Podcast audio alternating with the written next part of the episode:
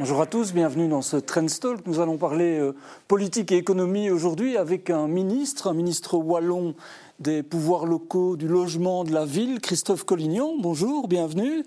Bonjour à tous. Alors en, ce week-end du 21 juillet, euh, bah, je vais commencer évidemment par une question de circonstance. Est-ce que la Belgique a encore une plus-value importante pour vous?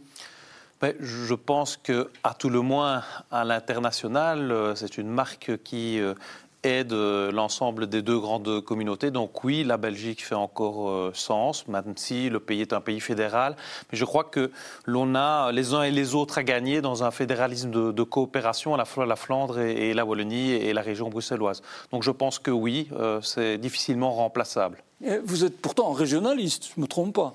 Oui, je suis profondément régionaliste, mais je crois à, un État qui soit bien organisé, notamment sur base de, quatre euh, régions. Je viens de l'esquisser parce que je pense qu'on est pour le moment dans un fédéralisme d'opposition où les deux grandes communautés se disputent. Et s'il n'y avait pas Bruxelles, je crois que le pays n'aurait plus longtemps à vivre. Et donc, globalement, je suis plutôt pour une organisation saine, faite autour euh, d'un respect mutuel, bien organisé sur euh, quatre pieds que sont les différentes régions. Alors, comment va la Wallonie? Parce qu'un des enjeux importants, évidemment, par rapport euh, à l'avenir de la Belgique aussi, c'est sans doute la relance de la Wallonie. Comment, comment ça va pour le moment? Alors je crois qu'il faut être euh, réaliste, il ne faut pas être non plus euh, pessimiste. La Wallonie est au milieu du guet, si je peux m'exprimer comme ça. Il y a des choses qui vont très très bien, il y a des secteurs qui sont très porteurs.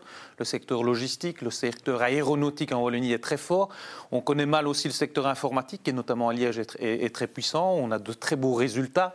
Le secteur pharmaceutique est aussi un beau secteur, mais il est vrai que les indicateurs font en sorte que l'on doit pouvoir faire mieux. Mais néanmoins, moi je suis optimiste. Pourquoi? Parce que je vois dans notre tissu en Wallonie, dans les différentes régions, beaucoup de jeunes qui se lancent dans euh, des entreprises, qui sont euh, des start-up ou qui sont des petites entreprises et qui commencent à euh, devenir le tissu majeur socio-économique de notre région. Je crois que l'avenir est là et j'ai une grande confiance dans la jeunesse de Wallonie. Je crois que c'est notre grand point fort, c'est d'être innovant et je crois qu'il faut plus de confiance. Je crois qu'il faut plus accompagner les jeunes talents et, je visite souvent des entreprises qui sont innovantes en Wallonie et je crois que l'avenir se situe là. Le ministre-président euh, de votre gouvernement, Elio Di Rupo, disait euh, euh, récemment il faut arrêter de caricaturer la Wallonie. Est-ce que vous avez l'impression par moment que soit on se donne nous-mêmes le bâton pour se faire battre, soit, vu d'extérieur, de Flandre notamment, on, a un peu tendance à, la caricaturer, cette région?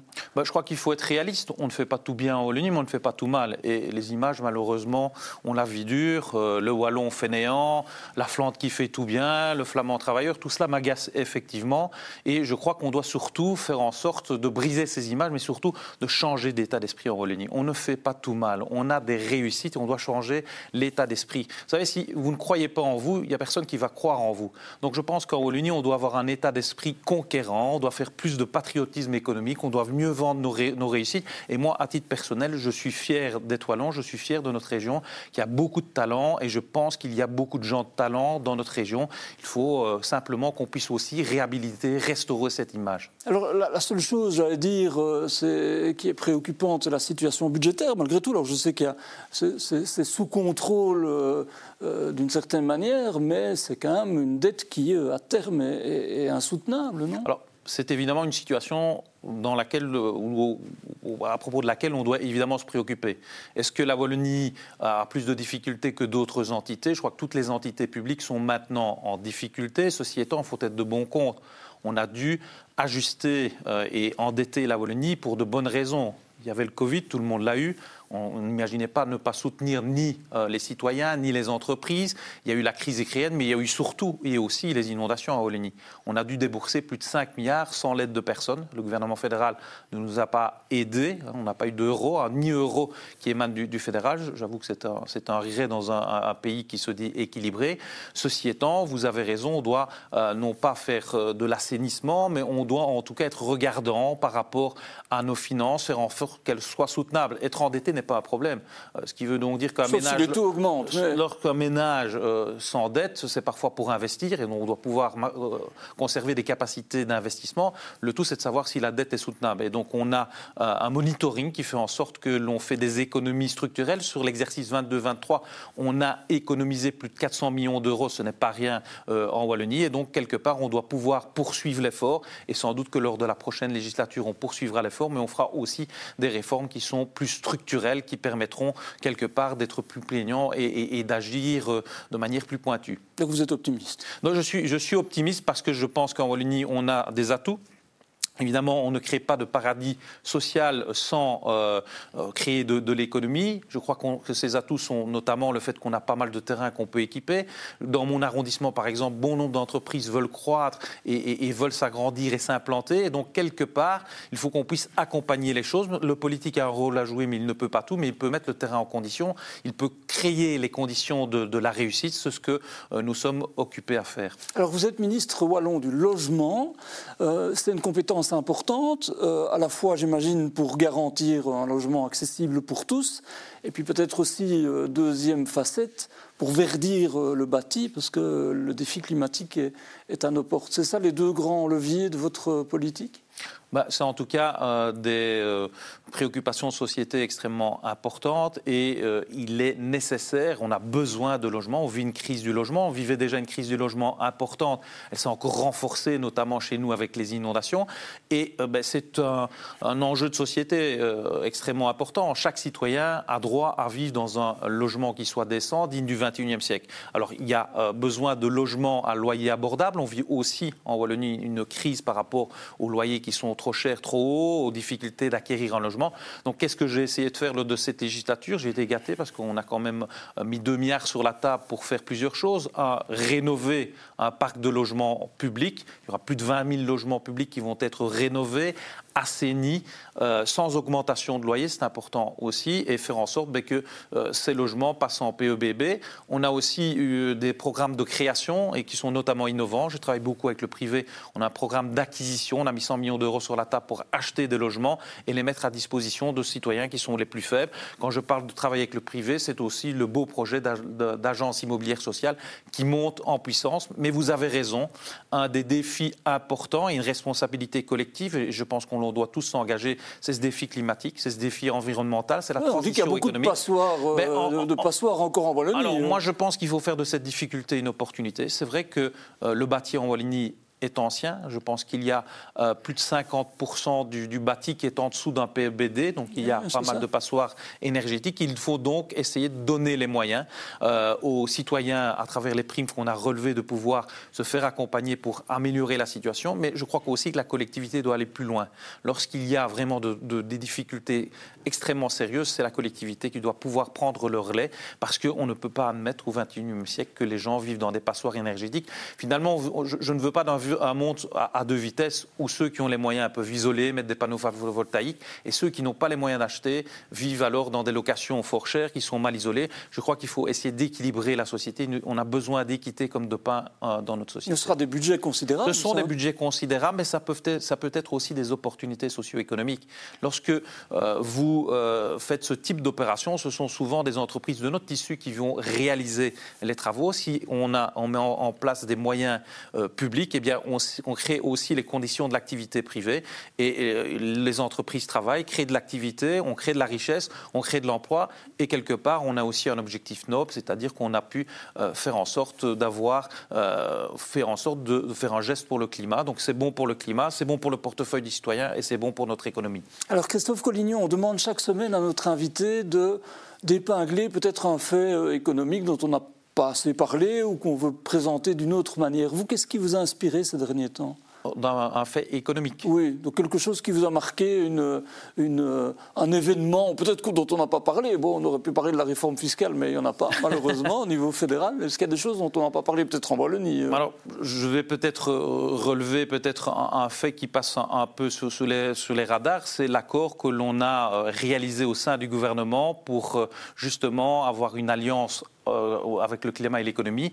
Donc c'est le, pacte environnemental que l'on a réalisé et qui concerne notamment les logements en liaison avec les, PEB. Donc, quelque part, donc, on, a euh, mis des balises importantes avec des dates pour faire en sorte d'assainir euh, le bâti. Je reste évidemment dans, mes matières, mais c'est vraiment quelque chose auquel je crois. Je crois qu'on doit vraiment euh, s'engager dans ce défi climatique et qu'on a, aussi à, à, faire de cette difficulté une opportunité. Je crois que tout le monde a y gagné. Alors, Christophe Collignon, vous êtes aussi ministre wallon des pouvoirs locaux, alors il y a pas mal de choses à dire à ce sujet-là. Mais j'ai envie de commencer par le fait qu'on a parlé de vous dans l'actualité il n'y a pas si longtemps que ça, parce que vous aviez reçu des menaces de mort, si je ne m'abuse. Je crois que c'était dans le cadre d'une fusion de, communes, si je ne me trompe pas. Euh, racontez-nous peut-être ce, moment et comment vous l'avez vécu bah, D'abord, c'est jamais agréable d'être, menacé de mort, ça, ça, c'est certain. Euh, bah, comment est-ce que ça s'est passé? Je contextualise un petit peu. Donc, c'est à l'occasion de la fusion entre Bertogne et Bastogne. Le ministre des Pouvoirs locaux que je suis a mis au point un décret incitatif euh, aux fusions de, de communes. Et à cette occasion, parce que les points de vue sont clivés, parce que on touche euh, à l'identité. donc, quelque part, un citoyen a envoyé des lettres anonymes me menaçant moi et le bourgmestre de Bertogne et l'ancien bourgmestre Évidemment, sur le moment, ça ne, fait, pas, plaisir.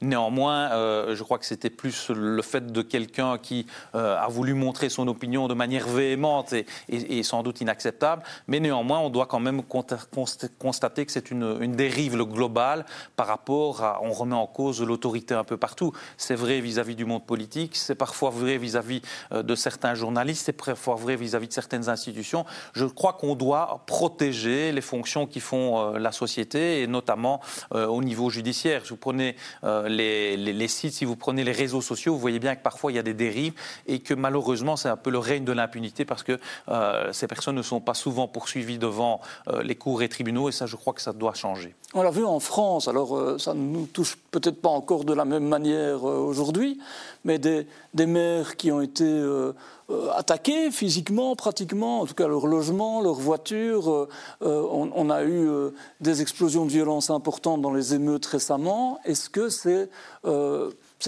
quelque part cette violence un peu désinhibée Est-ce que c'est quelque chose qui vous préoccupe aussi? Alors c'est non seulement préoccupant et c'est choquant quand on arrive dans une société au, fait d'aller envoyer une voiture bélier contre le domicile d'un élu, qui plus est d'une petite commune, c'est qu'il y a quelque chose qui ne tourne pas rond euh, dans, la société. Donc c'est évidemment préoccupant. Donc je le disais, je crois qu'il faut quand même protéger euh, les élus. Hein, donc il faut pouvoir sanctionner fermement tous ceux qui agissent euh, à ce niveau-là. Euh, je crois qu'il faut aussi comprendre les élus. J'avais en début de charge fait le tour de bon nombre de petites communes de moins de 12 000 habitants pour comprendre leurs dires difficultés. C'est aussi leur simplifier la vie dans les administrations. Moi, je pense beaucoup que l'administration wallonne, ou si j'étais au fédéral, l'administration fédérale, doit être une administration qui est plus accompagnante, qui est plus orientée vers euh, l'usager, l'usager que, que, qu'est le citoyen, l'usager qui est l'entreprise, l'usager qui est la commune, et donc simplifier un peu la vie des élus. Et il faudra aussi mettre une pierre dans notre jardin, c'est que nous devons aussi simplifier nos communications, on doit pouvoir être plus transparent sur ce que l'on fait et faire œuvre de plus de, pédagogie, donc euh, avec l'ensemble, quelque part, de ce qui constitue euh, les corps de société, qui influence la société. Je crois qu'on a aussi une responsabilité collective par rapport à ça. C'est vrai qu'il y a une époque euh, pas, lointaine où il y a eu des affaires qui ont secoué le, milieu politique en Wallonie, euh, la fameuse affaire Publifine dont on a beaucoup parlé. Il y avait cette question de comité de secteur, de gens qui étaient placés. Euh. donc on avait un peu une, impression d'occupation du pouvoir. Alors ça se faisait, euh, c'est pas tout le monde, c'est certains et sans doute qui ont détourné l'action publique peut-être de sa vertu. Mais j'imagine que ça laisse des traces, que, que des mesures ont dû être prises. Et est-ce que vous, aujourd'hui encore, vous êtes vous gérez cette, euh, cette difficulté-là?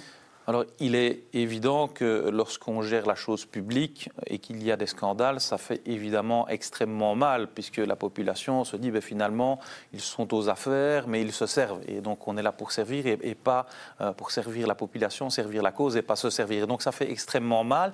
Je crois que le Parlement wallon a pu, euh, le gouvernement wallon, mettre en œuvre des décrets de gouvernance qui, sont, euh, qui mettent des balises financières, qui mettent des balises en termes de cumul, mais on n'est évidemment pas à l'abri de l'un ou l'autre dérapage. Ce qui me fait mal, c'est que la grande majorité des mandataires fait ça avec passion, avec cœur et, sans arrière-pensée. Je dirais que 99% des mandataires euh, sont, sont euh, tout à fait motivés et, ne dérapent pas. Et lorsqu'il y a 1% qui dérape, effectivement. on a encore vu avec le Parlement wallon qui a aussi fait des dégâts, euh, j'imagine. Ce sont des affaires qui font beaucoup de, dégâts dans, dans, la société et surtout qui créent une distance avec, avec la société. Vous savez, quand le socio-économique va bien, en général, on se préoccupe moins des choses. Ici, on est à nouveau, malheureusement, dans une période de crise, de questionnement. Il y a plein de défis sociétaux qui sont là. Et on doit être à la hauteur des responsabilités que l'on a et essayer de recréer ce tissu de, de, confiance qui fait un peu défaut.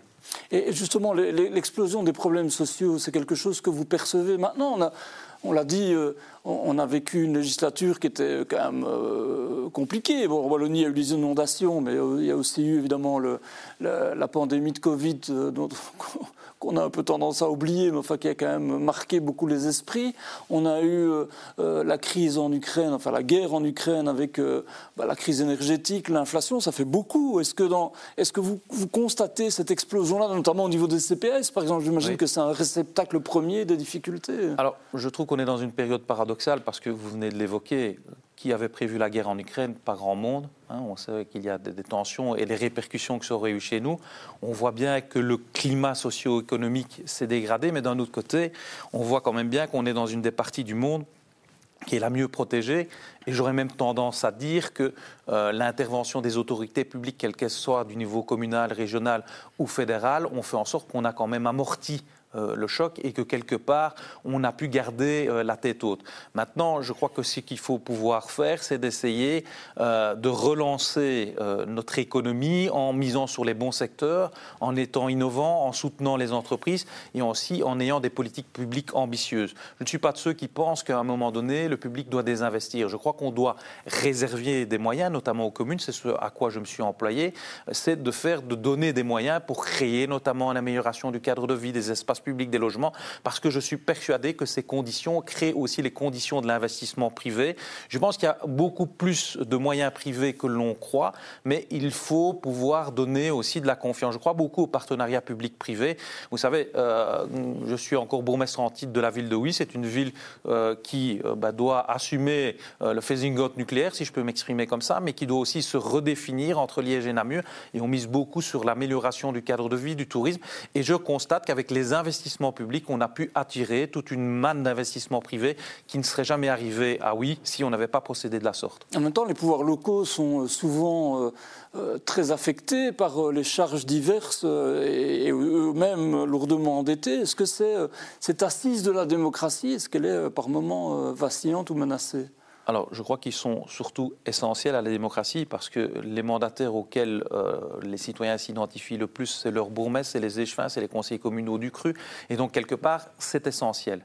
Ils ont un rôle essentiel en termes d'activation euh, de, dossiers, de politiques euh, publiques, et, parce qu'ils sont 50% de donneurs d'heures de travaux, il ne faut jamais perdre de vue. Donc, quelque part, on a intérêt à ce que ça fonctionne le mieux possible, on a intérêt à préserver leurs finances. Maintenant, les finances des pouvoirs euh, locaux traversent une difficulté, elles ne datent pas d'hier. Pourquoi? Parce que structurellement, c'est le dernier niveau de pouvoir, et donc, quelque part, celui notamment. vers qui on renvoie tout Celui vers qui on renvoie tout, notamment les différents gouvernements fédéraux ont fait différentes réformes qui ont fait en sorte qu'ils doivent assumer beaucoup de politiques. On pense aux zones de secours, euh, pour lesquelles ce sont majoritairement les communes qui payent. On pense aux zones de police. Et donc, quelque part, euh, comme ministre des pouvoirs locaux, lors de cette mandature, j'ai essayé d'être soutenant en leur amenant euh, des deniers quelque part pour faire en sorte qu'ils gardent l'équilibre. On a mis en place une reprise des zones de secours pour Partim par les provinces qui avaient plus de moyens.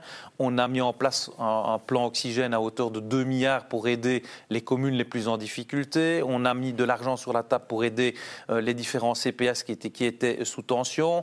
Et euh, on a euh, maintenu le fonds des communes, qui est une des parts des recettes des communes à hauteur non pas d'un index normal, mais de l'inflation plus 1%, ce qui fait plus ou moins 9%. Donc on a aidé fortement les communes, mais cela ne suffira pas. Il faudra à un moment donné repenser à un autre modèle.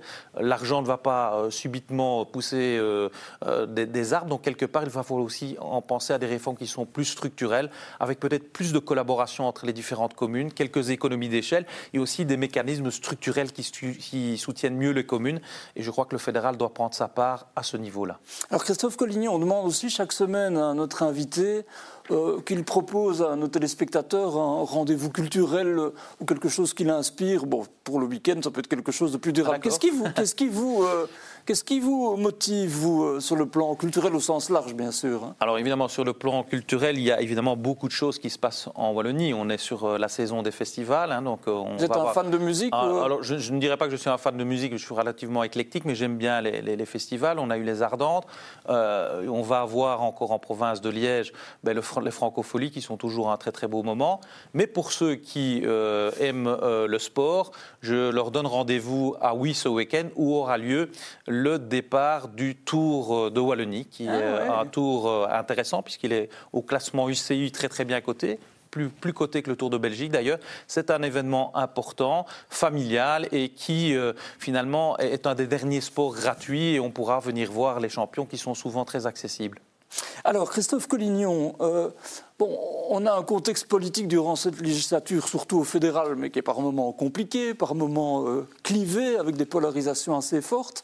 Votre président de parti euh, euh, dit régulièrement pour 2024, qui sera un rendez-vous important, qu'il souhaite une majorité le plus à gauche possible. Est-ce que c'est votre sentiment aussi, qu'il faut plus de cohérence et aller plus à gauche? Bah, C'est évidemment notre ADN. On, fait de la politique parce qu'on a un projet de société. On veut un projet de société qui soit le plus égalitaire possible.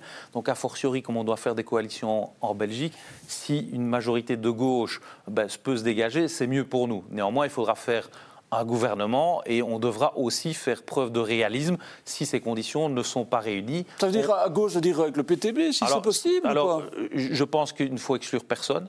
Après, ça a l'air compliqué. Si j'écoute le, président de ce parti, M. Edebo, j'ai bien compris qu'il excluait, excluait d'aller dans les majorités, à la fois dans les régions et à la fois au fédéral, et qu'il privilégiait plutôt l'une ou l'autre commune. C'est sa stratégie. Ce qui veut donc dire en clair que voter PTB lors de ces élections n'a pas beaucoup de sens, puisqu'ils ne prendront pas leurs responsabilités. Ils n'iront dans aucun gouvernement, si j'ai bien compris ce qu'il a exprimé enfin, à pour vous, c'est un parti euh, comme les autres. Je, je pense que c'est un parti qui est qui est excessif, probablement.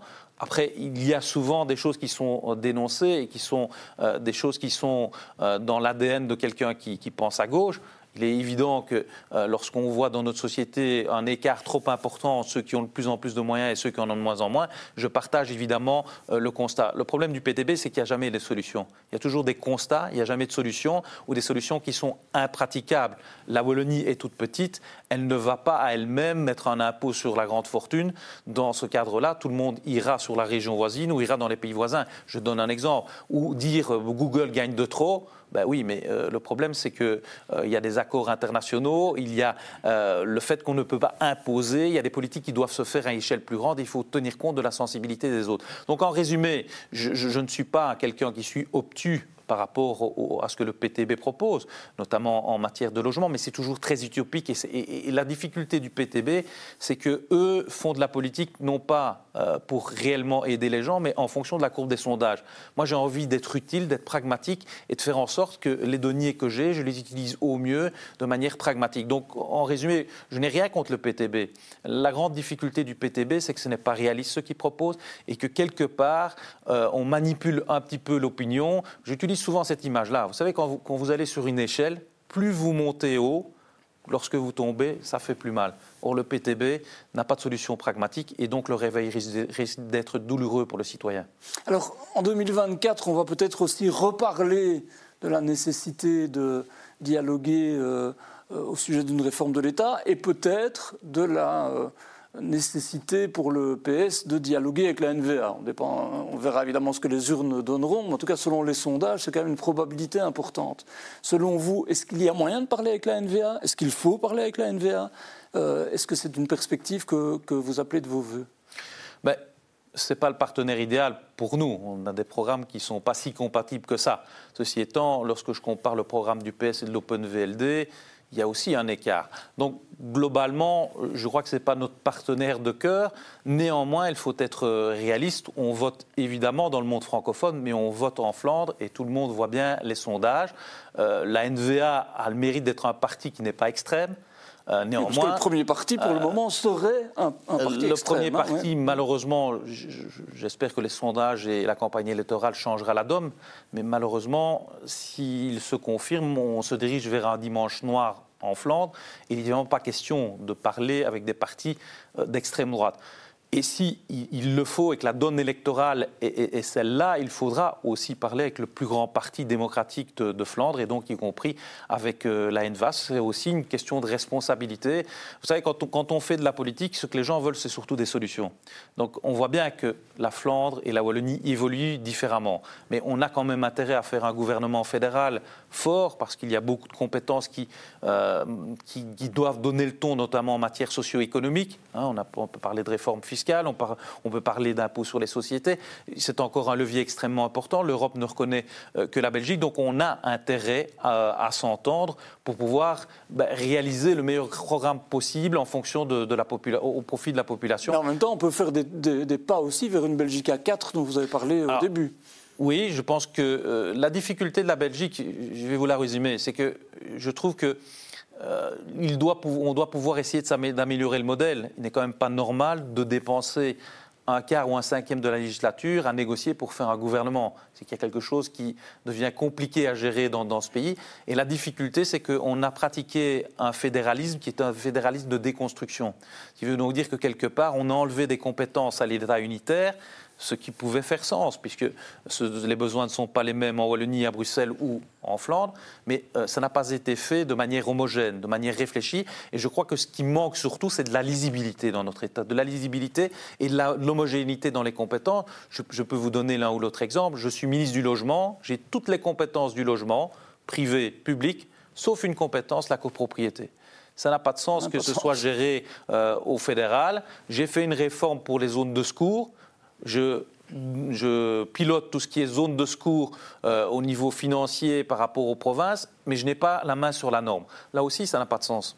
Mais ça, on pourrait avoir des, compétences homogènes, comme vous avez dit. En tout cas, travailler à une plus grande cohérence dans la répartition des compétences. Bien sûr. Et si je peux me permettre ceci, c'est que je ne crois pas que c'est la priorité du citoyen, c'est évident. La priorité, c'est de faire en sorte que notre modèle socio-économique et que nos sociétés euh, fonctionnent, qu'on crée de la richesse et que cette richesse soit répartie le mieux, le mieux possible et que quelque part, on ait moins d'écart entre les citoyens et que ce soit un monde plus égalitaire.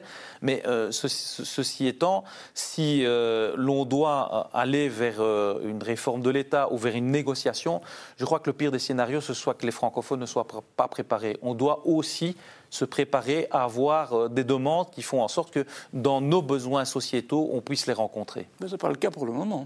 Alors, ce n'est peut-être pas le cas pour le moment officiellement, et je crois que ça ne doit pas se faire sur un plateau de TV, mais je crois qu'il y a aussi des politiques responsables dans, tous les partis euh, francophones qui, quelque part, aussi euh, connaissent cette matière-là, et donc, quelque part, qui puissent aussi préparer cette éventuelle rente, qui n'est pas l'idéal, mais s'il a lieu, il faut être prêt. Et qui se parle maintenant, donc Alors, je, pense que, euh, je ne sais pas si tous les partis se parlent, mais en, tout cas, euh, je pense qu'il y a des spécialistes dans tous les partis qui connaissent bien la matière.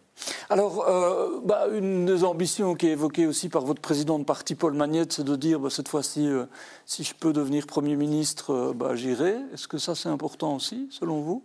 Je, je, pense que ça fait sens. Si vous êtes, au lendemain des élections, la plus grande famille sur le Parlement fédéral et la famille politique socialiste et que le plus grand parti, c'est le Parti socialiste, il serait normal et juste dans un monde démocratique que ce soit euh, le président de cette plus grande famille qui devienne Premier ministre. Donc ça, ce sont la donne électorale qui le dira mais c'est aussi quelqu'un euh, qui a toutes les aptitudes pour euh, pouvoir exercer euh, cette, cette fonction-là. Il est, il est, totalement bilingue, voire trilingue, et ben, c'est quelqu'un qui a de l'expertise, et je crois qu'il ne ferait pas tâche si on avait un Premier ministre qui s'appelle Paul Magnette en 2024. Et vous, quelle est votre ambition? Vous verriez bien quoi? Diriger un jour la Wallonie, par exemple ou Alors, mes ambitions ne vont sans doute pas, pas jusque-là. Maintenant, il ne faut pas se mentir, lorsqu'on exerce des responsabilités, on est au cœur de la décision, on a l'impression d'apporter sa pierre euh, à l'édifice. Donc ce sont, ce sont des, des, moments passionnants. En plus, j'ai des compétences sur lesquelles je me sens fort à l'aise. Les, communes, je suis bourgmestre.